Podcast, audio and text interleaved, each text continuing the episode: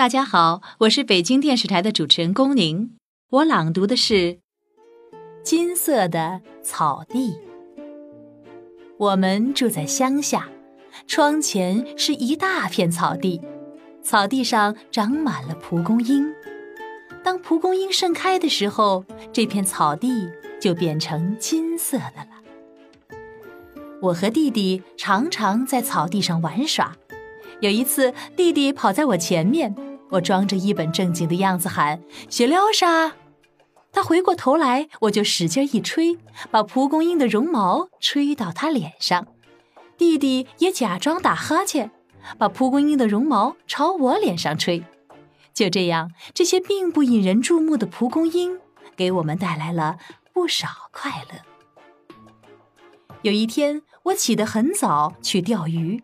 发现草地并不是金色的，而是绿色的。中午回家的时候，我看见草地是金色的；傍晚的时候，草地又变绿了。这是为什么呢？我来到草地上仔细观察，发现蒲公英的花瓣儿是合拢的。原来蒲公英的花就像我们的手掌，可以张开、合上。花朵张开时，它是金色的；草地也是金色的。花朵合拢时，金色的花瓣被包住，草地就变成绿色的了。多么可爱的草地，多么有趣儿的蒲公英！